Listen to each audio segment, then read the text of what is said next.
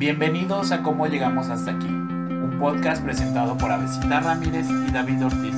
en el que dos amigos deciden embarcarse en el mundo del podcasting y hablar sobre aquellos temas que nos han sorprendido a la vida adulta y compartir con ustedes nuestras opiniones, pensamientos y una que otra experiencia. El día de hoy Nos estamos muy festivos. festivos porque es el Día del Niño.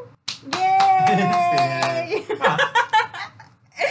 y pues, no sé, quisimos traerlo otra también a colación, Sí, ¿no? a propósito de, creo que es un tema, eso de los niños está, es interesante. ¿no? Sí, que hoy diríamos de los niños, ¿no? Ajá, sí, de los Para niñas, ser inclus- niñas y inclusivos. niños. Sí, para ser inclusives.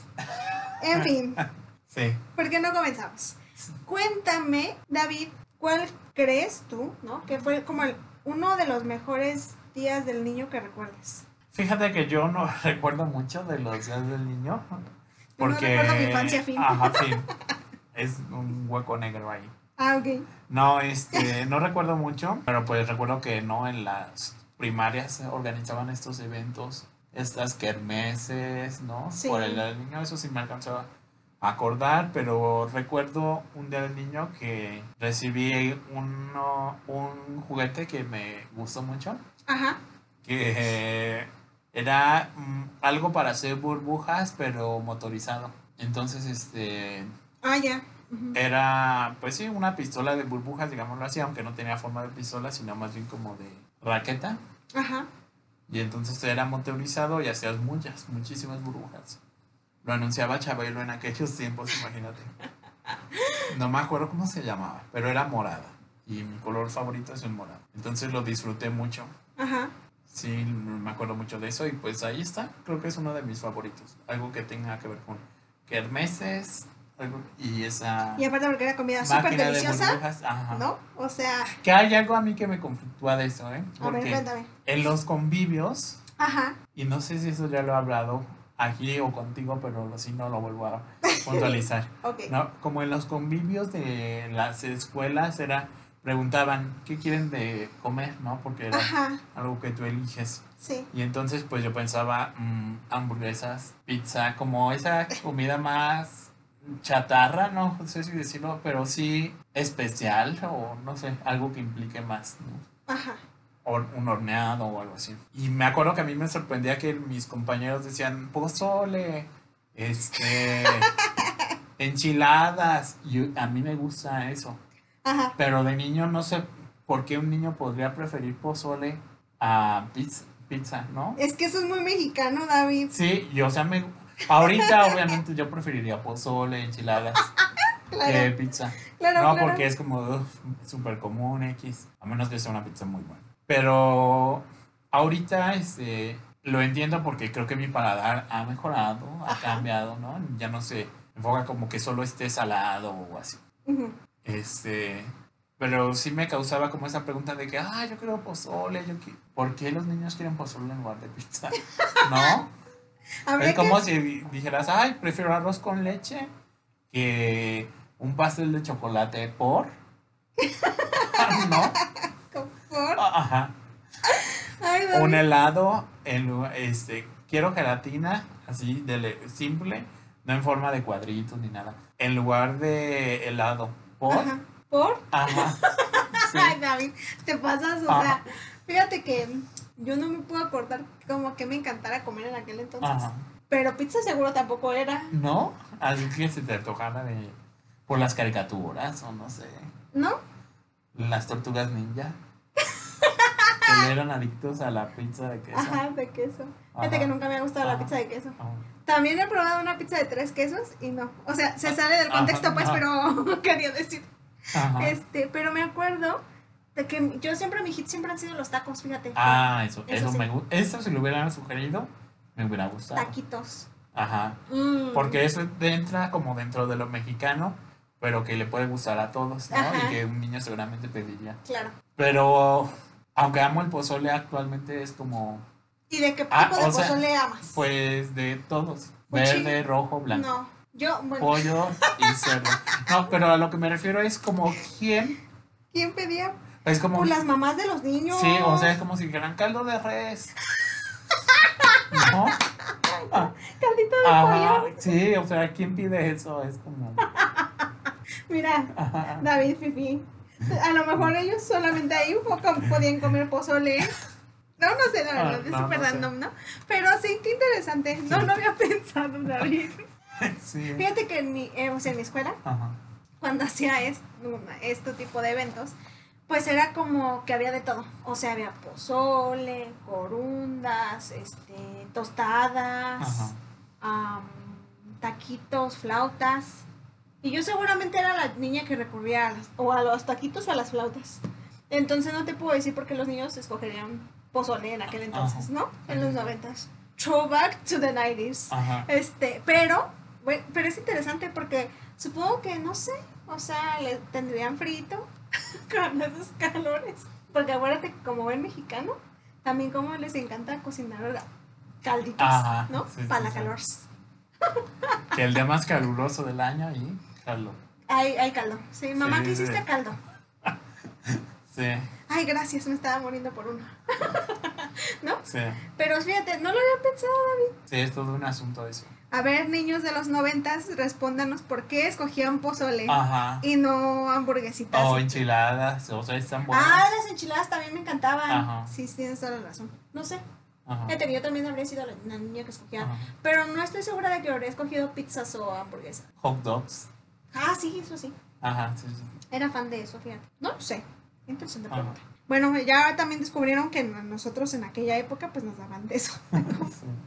Pozole, al cual David no le encantaba. Este, mm, no sé, David.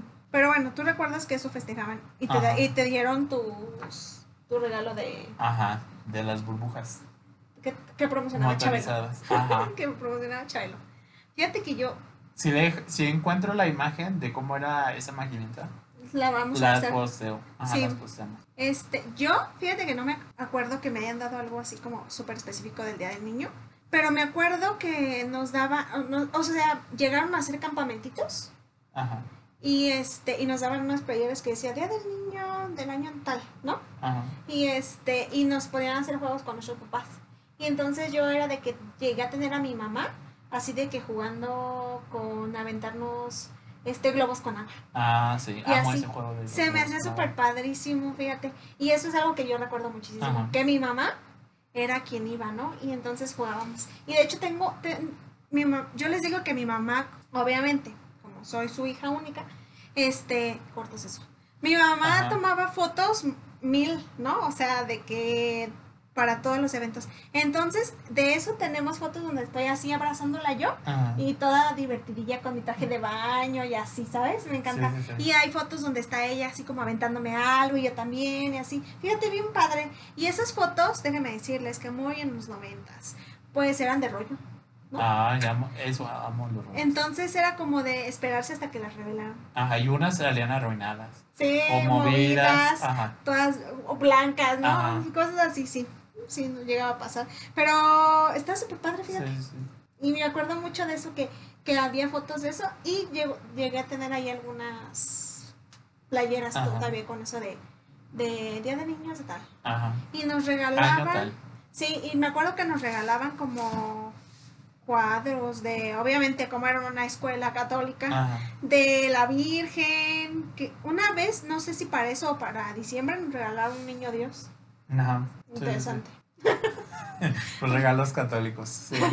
Para al menos tenían regalos. No, ay, pero déjenme decirles que a mí no es como que me encantara. O sea, hay un trasfondo de, Ajá. del asunto de regalar un niño Dios, ¿eh? O sea, en la cultura. Es como un símbolo, católica- ¿no? Sí, es un símbolo.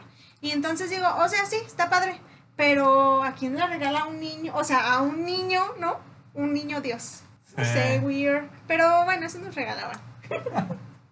este, me hubieran regalado el nacimiento. Ajá. En fin, Si quieren algo completo.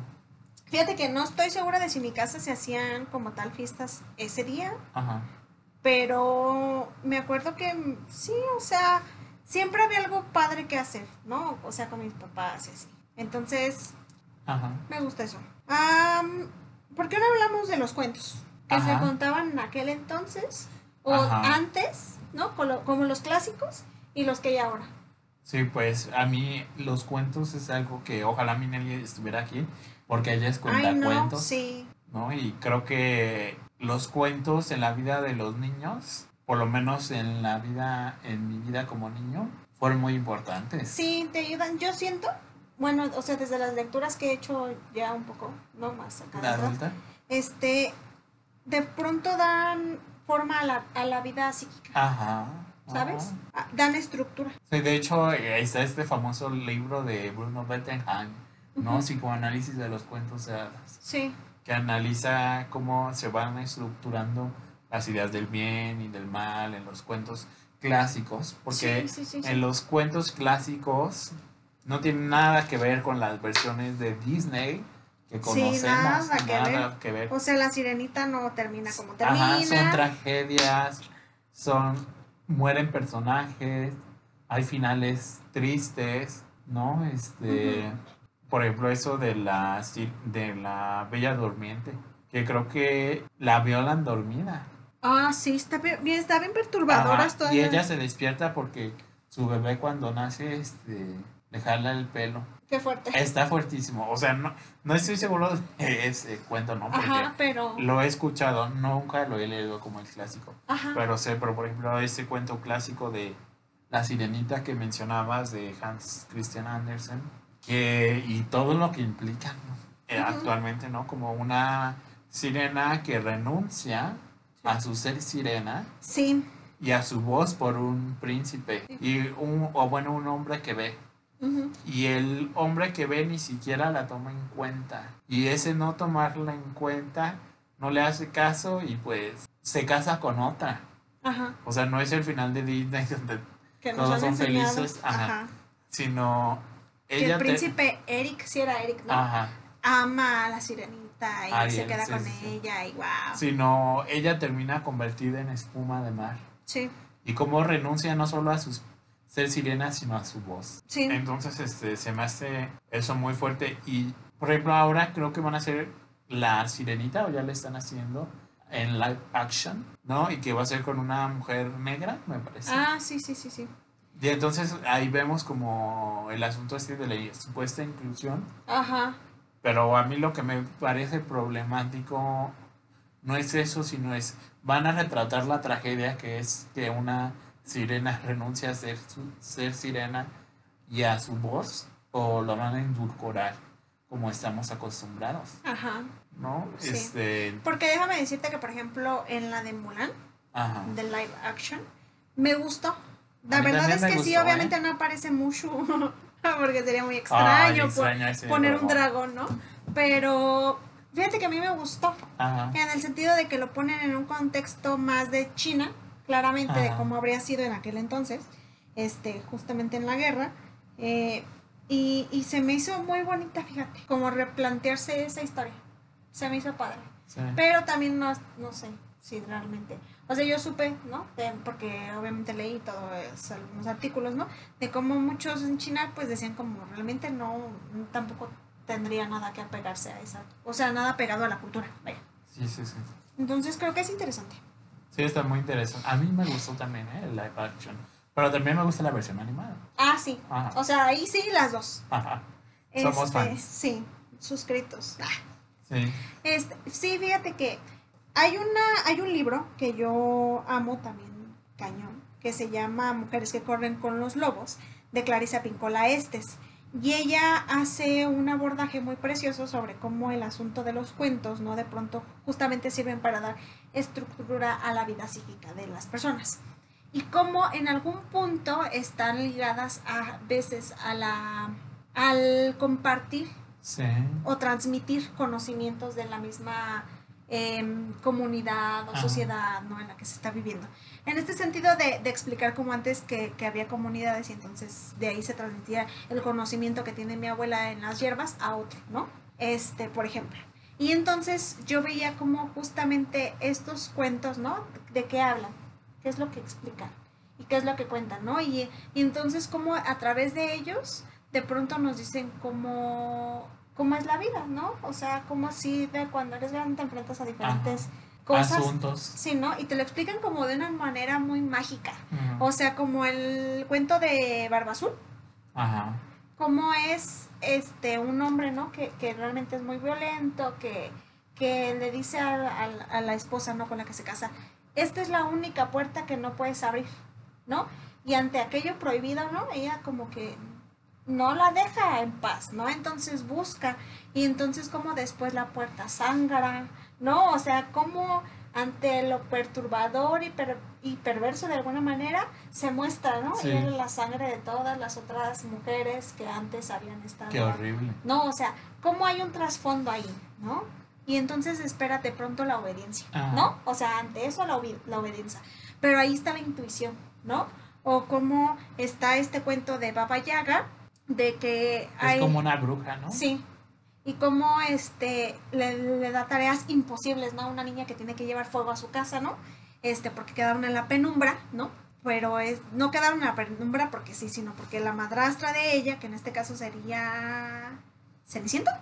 Ajá, es, es la historia de Cenicienta. Ajá. Este, como eh, le dice que pues es su obligación ahora traer fuego a la casa, entonces le di- dice, ve con Baba Yaga y pídele que te dé fuego, ¿no? Entonces Baga- Baba Yaga le da como actividades imposibles, ¿no? Casi imposibles de desarrollar. Y entonces ella con ayuda, ¿no? De algo, ¿no? Le, le dice esto, hazlo así, no sé qué. Y entonces se va ganando como la confianza de Baba Yaga en el sentido de que entiende que esta niña tiene algo de intuición, porque aparte su madre antes de morir le entrega una muñeca Ajá. y le dice que cada vez que algo pase o que tenga miedo o así, recurre a esa muñeca, ¿no? Y entonces ella de alguna manera le va a dar. Y ahí, ¿cómo está inscrita el confía en tu intuición, mujer? ¿no? Ajá. De pronto, en ese. Entonces me parece que, que los cuentos son algo mágico, o sea que no, no, no surgen solo porque sí. Sí, y lo que dices de la transmisión de como ciertos saberes de la cultura, Ujú, me hace pensar como eso de la transmisión en los cuentos, mm, los adultos o quien cuenta el cuento es muy importante, ¿no? Porque él va modulando la historia. Sí, Y entonces, este, alguna vez en la facultad escuchaba de que estos, por ejemplo, las abuelas que cuentan cuentos o leyendas funcionaban como una especie de aparato psíquico exterior que va, iba modulando la angustia para Sí. como metabolizar y, eh, y transmitir lo que se tiene que transmitir en los cuentos sí, a los niños. Entonces ahí la importancia de, o sea, porque creo que hay apps y estas aplicaciones que te leen los cuentos ah, sí, sí, sí, pero no es lo mismo porque en el o- cuando el otro te lee un cuento o te cuenta un cuento, ahí también está su subjetividad, ¿no? Y va modulando la voz y va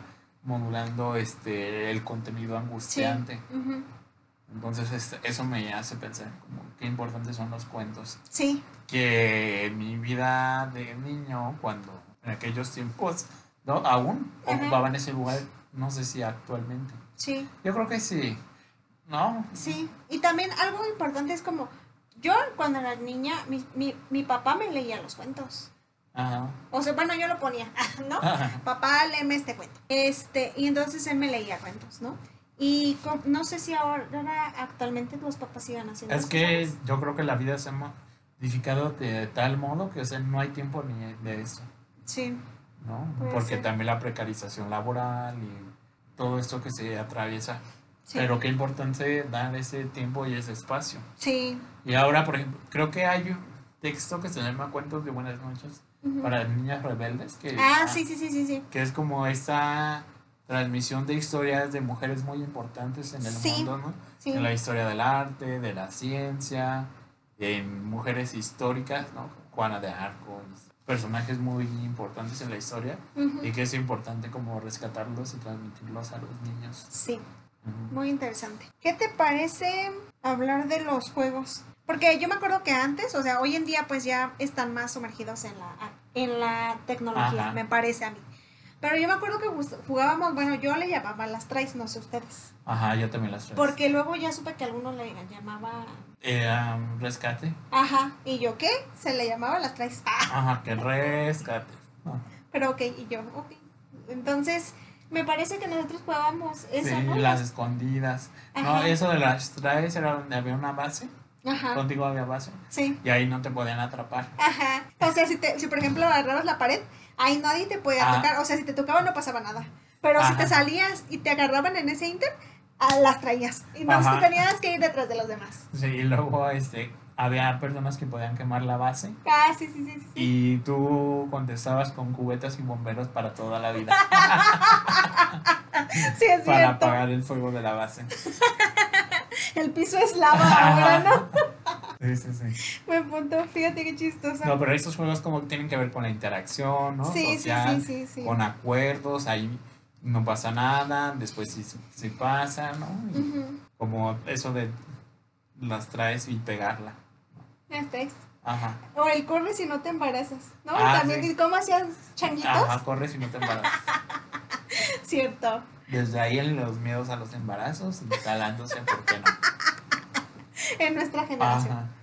Sí, muy buen punto. ¿Qué otro juego recuerdas? Mm, Pues las escondidas era algo que a mí me gustaba mucho. Sí, ujú. sí, estaba. Ese, ¿no? La gallinita ciega, algo que me gustaba mucho. ¿Cuál era ese? Te vendaban los ojos, te Ah, daban vueltas y solo con un aplauso te tú ibas ubicando respecto al sonido. ajá, sí, sí, ya me acordé. Sí. Ajá. Qué random. ¿Qué otro? ¿Había? Pues creo el más este el stop, Ah, sí. ¿no? Declaró la guerra en contra Contra de el mi peor enemigo enemigo. que es. Ya sé. Ajá. Este, ¿qué otro La sabía? cuerda, que yo nunca supe, ¿eh? nunca, nunca fui un experto en saltar Fíjate la yo cuerda. tampoco. Ajá, era como, ah, Y luego le daban vuelta y no sé Ajá, no. Jamás jugué eso. Sí, no. Pero sí, sí sabía que, que ahí estaba ese juego. Ah, ¿no? Ahí estaba. Sí. Este, ¿qué más decíamos antes? Antes también los juegos de mesa, ¿no? Que de pronto también nos enseñaban ajedrez y cosas. Ajá. Yo nunca aprendí, pero sabía que algunos nos enseñaban ajedrez. Damas chinas, Ajá. damas inglesas. Ay, no, tampoco aprendí Ajá. nada de eso. Pero ahí estaban. Sí, sí, los valeros, los yoyos, Sí, me encantaba a mí también andar en bicicleta. memoramas. Uy, los memoramas también me encantaban. Ajá. Andar en bicicleta, rompecabezas. Patines. Fíjate, te- aquí un- un- una historia padrísima. Es que los, los patines que yo tengo fueron de una de mis tías. Entonces esos patines ya tienen como, uy, años. O sea, son como de cuatro, de cuatro ruedas. Ajá. Este, y son de piel. Ajá. Súper los amo. Ajá. Esos patines bellísimos, me encantaban, de verdad. Este, mm, ¿qué otros juegos había? Ay, ¿cómo se llamaba este de, de ponías el nombre? Basta, basta. basta, ¿no? Y entonces también era como de practicar cuánto teníamos de conocimiento en palabras y cosas así, ¿no? Estaban eh, muy interesantes, ¿no? Como Sí. a través del juego se ejercitaba la mente. Sí, y hoy en día no sé. O sea, Ajá. hay unos buenos, como, como el que hicimos en un estudio, o sea, que acompañamos a nuestra compañera, a Fer, Ajá. ¿no? El de Towi, que es justamente para Ah, activar está todas padre. estas cosas creativas de los niños. ajá. este y ver eh, también el avance que van teniendo con sus estudios y eso pero no sé si hay como algo que digan ay que diga el niño ay me encantaría jugar sudoku Ajá. no por ejemplo Sí, sí. no y el niño jugando sudoku o yo antes me acuerdo que también de niña me ponían a jugar este sopa de letras y me encantaban Ajá. o sea se me hacían súper o crucigramas Sí, sí, sí. Ah, yo amo los O sea, es perdón, pero a lo mejor era una niña anciana. Porque eso normalmente lo hacen los adultos, ¿no? Ajá. Pero se me hacía como muy padre porque desarrollabas como esas habilidades Ajá, también de la sí. matemática, de... Visualizar. Ajá. Sí, sí, sí, me encanta. Y ya, Y bueno, los de video, ¿no? Pero, sí. Y de hecho sí, porque en nuestro tiempo, ya lo habíamos dicho en el episodio de los noventas, que estaba Mario Bros. Sí, Mario Bros, este, Pac-Man, Pac-Man, este, y un montón más. pero sí. Nintendo, Super Nintendo. Es que como también ya estábamos entre la fusión de... Sí. ¿no? Este, ¿crees que las infancias se han cambiado o sea, de ahora a las de antes? Sí. Y de- yo me di cuenta de eso en un tianguis de la ciencia. Ah, sí, cuéntanos. Ajá. Ah, cuéntanos porque queremos saber. En un tianguis de la ciencia yo trabajé con un maestro muy apreciado, muy querido y sobre los sueños de los niños Ajá. y las pesadillas en específico.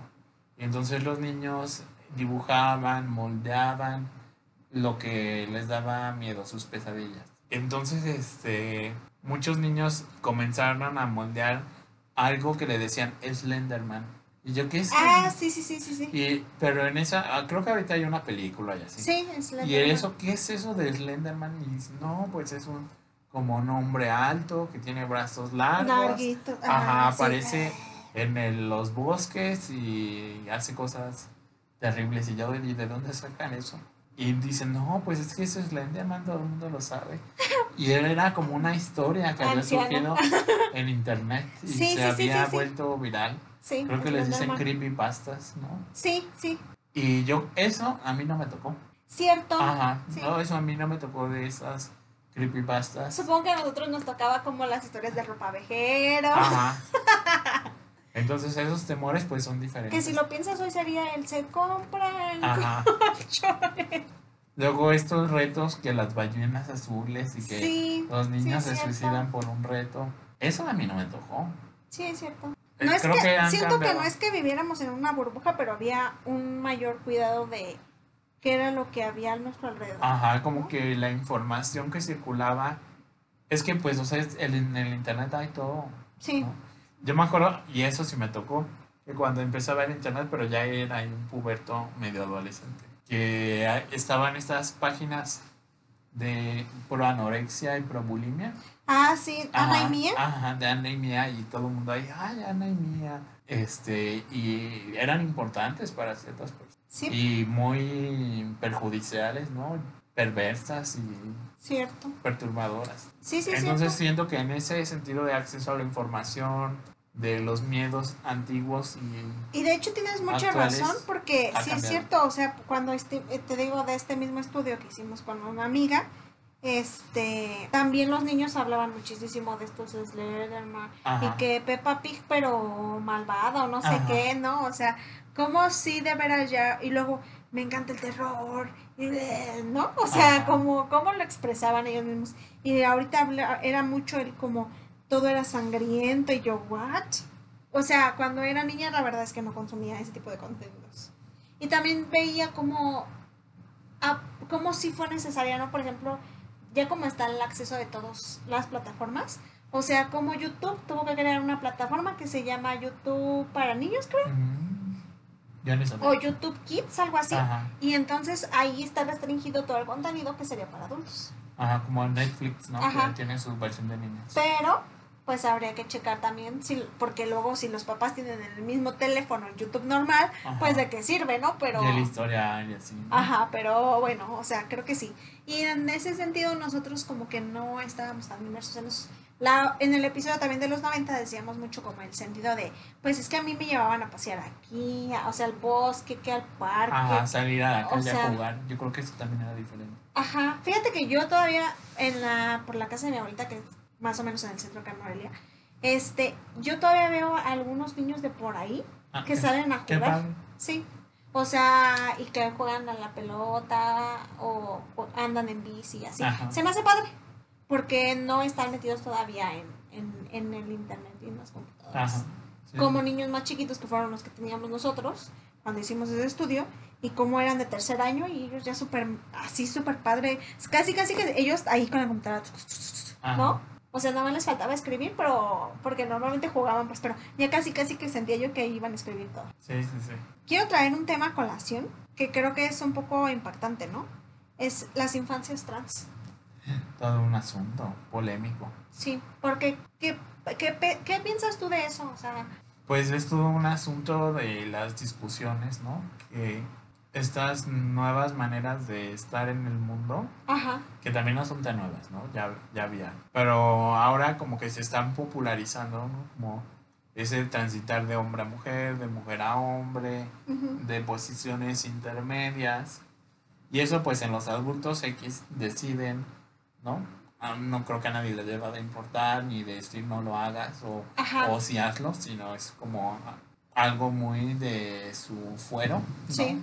Pero está el asunto de los niños, ajá, las niñas y les niñas, ¿no? sí, De que niños o niñas que no consideran que su cuerpo no corresponde a su género autopercibido y entonces inician desde manera de, de muy temprana, diría yo, con esta toma masiva de hormonas, con estas intervenciones quirúrgicas, este, y con esto supuestamente para respetar el deseo de los niños de ser quienes son.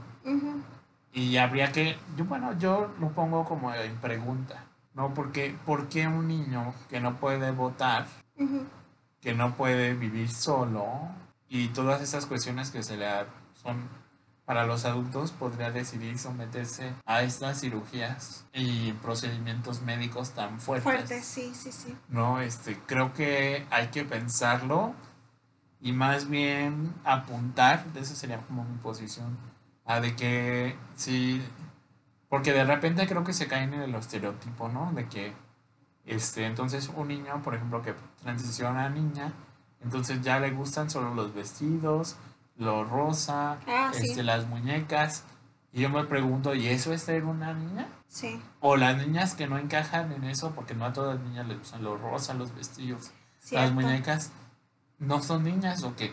O sea, yo creo que hay que cuestionar eso, ¿no? Y que los niños puedan elegir como más allá de su diferencia sexual, Ajá. lo que prefieren, lo que gustan, y no necesariamente someterse a, o por ahora a intervenciones súper Invasivas. invasivas, ¿no?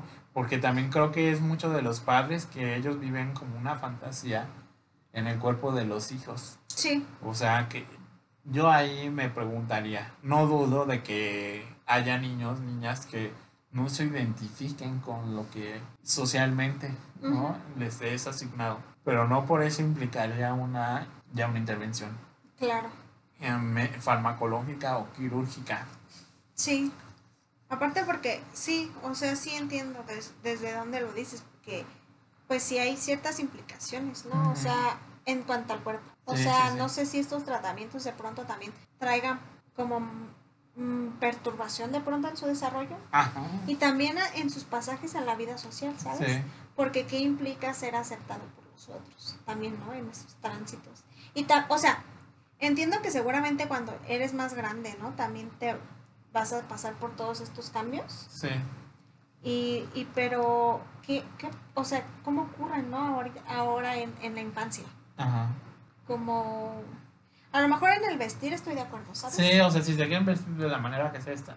O sea, pero el asunto ahí es la intervención. ¿no? Ajá, de- en, lo- en los Que lo cuerpos. que dicen es que, por ejemplo, es más fácil que una niña deje de menstruar antes de que comience a menstruar Ajá, a que interrumpir todo ese proceso y con hormonas masculinas y que se vaya masculinizando desde el principio en los caracteres se- sexuales secundarios. ajá, Es como el gran argumento que tienen, pero pues yo creo que ni modo, o sea, esperar a los 18 o a la, cuando ya sean capaces de ellos de sostenerse y decidir, ¿no? Y no que cumplan tanto como el, quizá lo que ocurre el deseo de los padres. Sí. O también el deseo de, a lo mejor no solamente de los padres, sino de la sociedad, de siempre definir algo. Ajá, ¿no? Fíjate que a mí algo que me, me gusta como de las generaciones actuales es justamente cómo surge, surge lo andrógino, Ajá. ¿no? O sea, eso que rompe como entre, pues se juega con lo que es masculino pero femenino y así, ajá, y entonces no sabes en qué categoría entra, o lo, o lo queer, ¿no? Que como lo decía ya Minelli también en, en el episodio, era como, es todo un performance, ¿no? Sí, sí, o sea, en nada determina mi orientación sexual, por así decirlo, la forma en la que yo me vista, sí, sí, sí. ¿no? Es, es como la vestimenta como una forma de expresión. Ajá.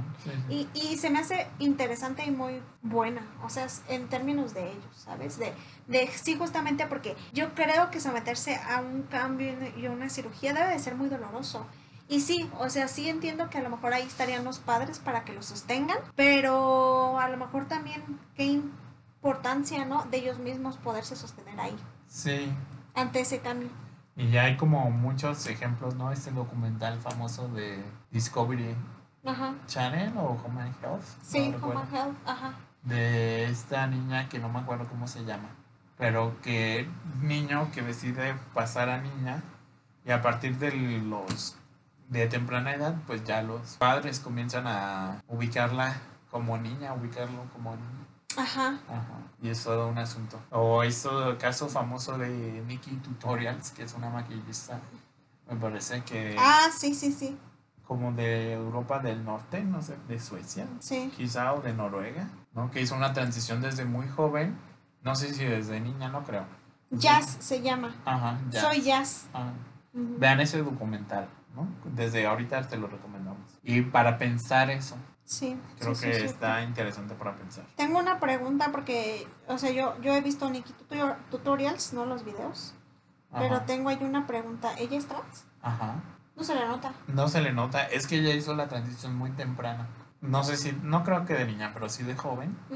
Y nunca lo reveló. Y entonces, hace como un año, dos, Lo la, dijo, ¿no? ajá, la empezaron a chantajear.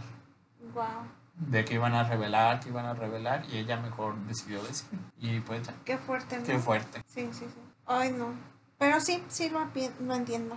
¿Qué te parece si con esto nos quedamos? Ajá. ¿Y tienes Bueno. alguna recomendación que hacer? Sí. A ver, Ah, dime. respe- O sea, ya dijimos que vean el documental de Jazz. Ajá, yo soy Jazz, ¿o? Sí, soy Jazz. Yo soy, Soy Jazz. Es un documental interesante yo creo que también este para pensar esto de los niños, las infancias, está mm, ah, una y es una película mexicana, me parece que la dirigió Diego Luna de Soy Abel. Ujú. Sí se llama así, Soy Abel. Abel, nada Abel, más. Ajá. ajá, Abel. Abel. ¿no? Y entonces es la historia de un niño que vive con su madre, el padre se fue, creo, no sé si a dónde se fue, como a Estados Unidos o algo así.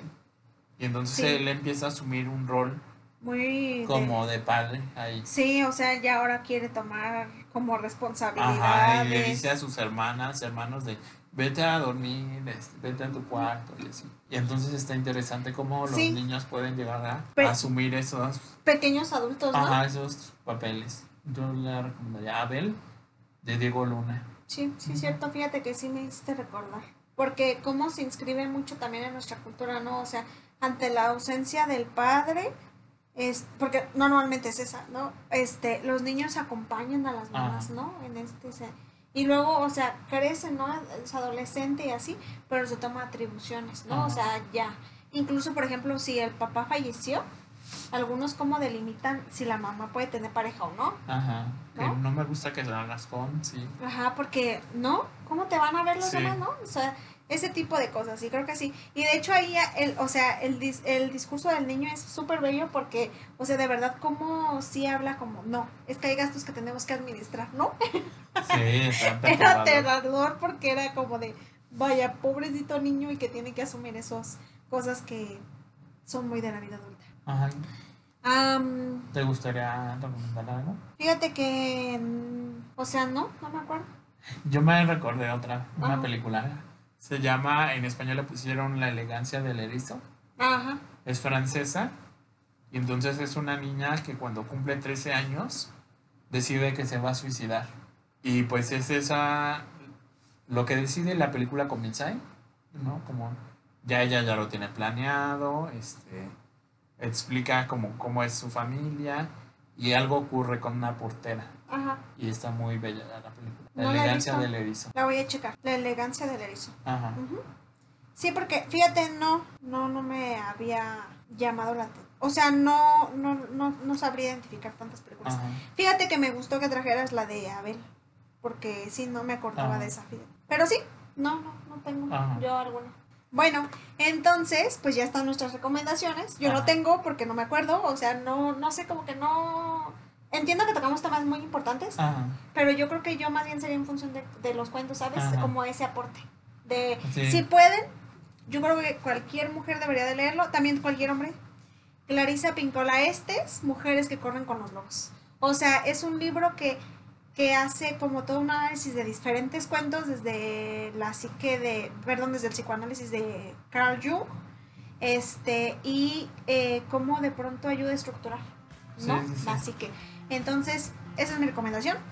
Eh, y pues si llegaron hasta este Momento. del episodio. Queremos agradecerles una vez más por acompañarnos en todo este episodio y en cada uno de los que hacemos y por estar una semana más. Espero que tengan un excelente día, tarde, noche, que estén comiendo a gusto, Ajá, cenando, limpiando, lo que sea que estén haciendo, que estén muy bien, que estén sanos. Recuerden, porque ahorita en estos momentos han estado poniendo las vacunas, por favor recuerden estar todavía en casa, mantenerse a la distancia porque aún con vacunas puede llegar a suceder un rebrote, no sabemos. No sabemos cómo va a responder nuestros cuerpos, así que por favor cuídense mucho. Estén en casa, estén saludables, estén bien. Y nos vemos en otros episodios. Adiós. Bye.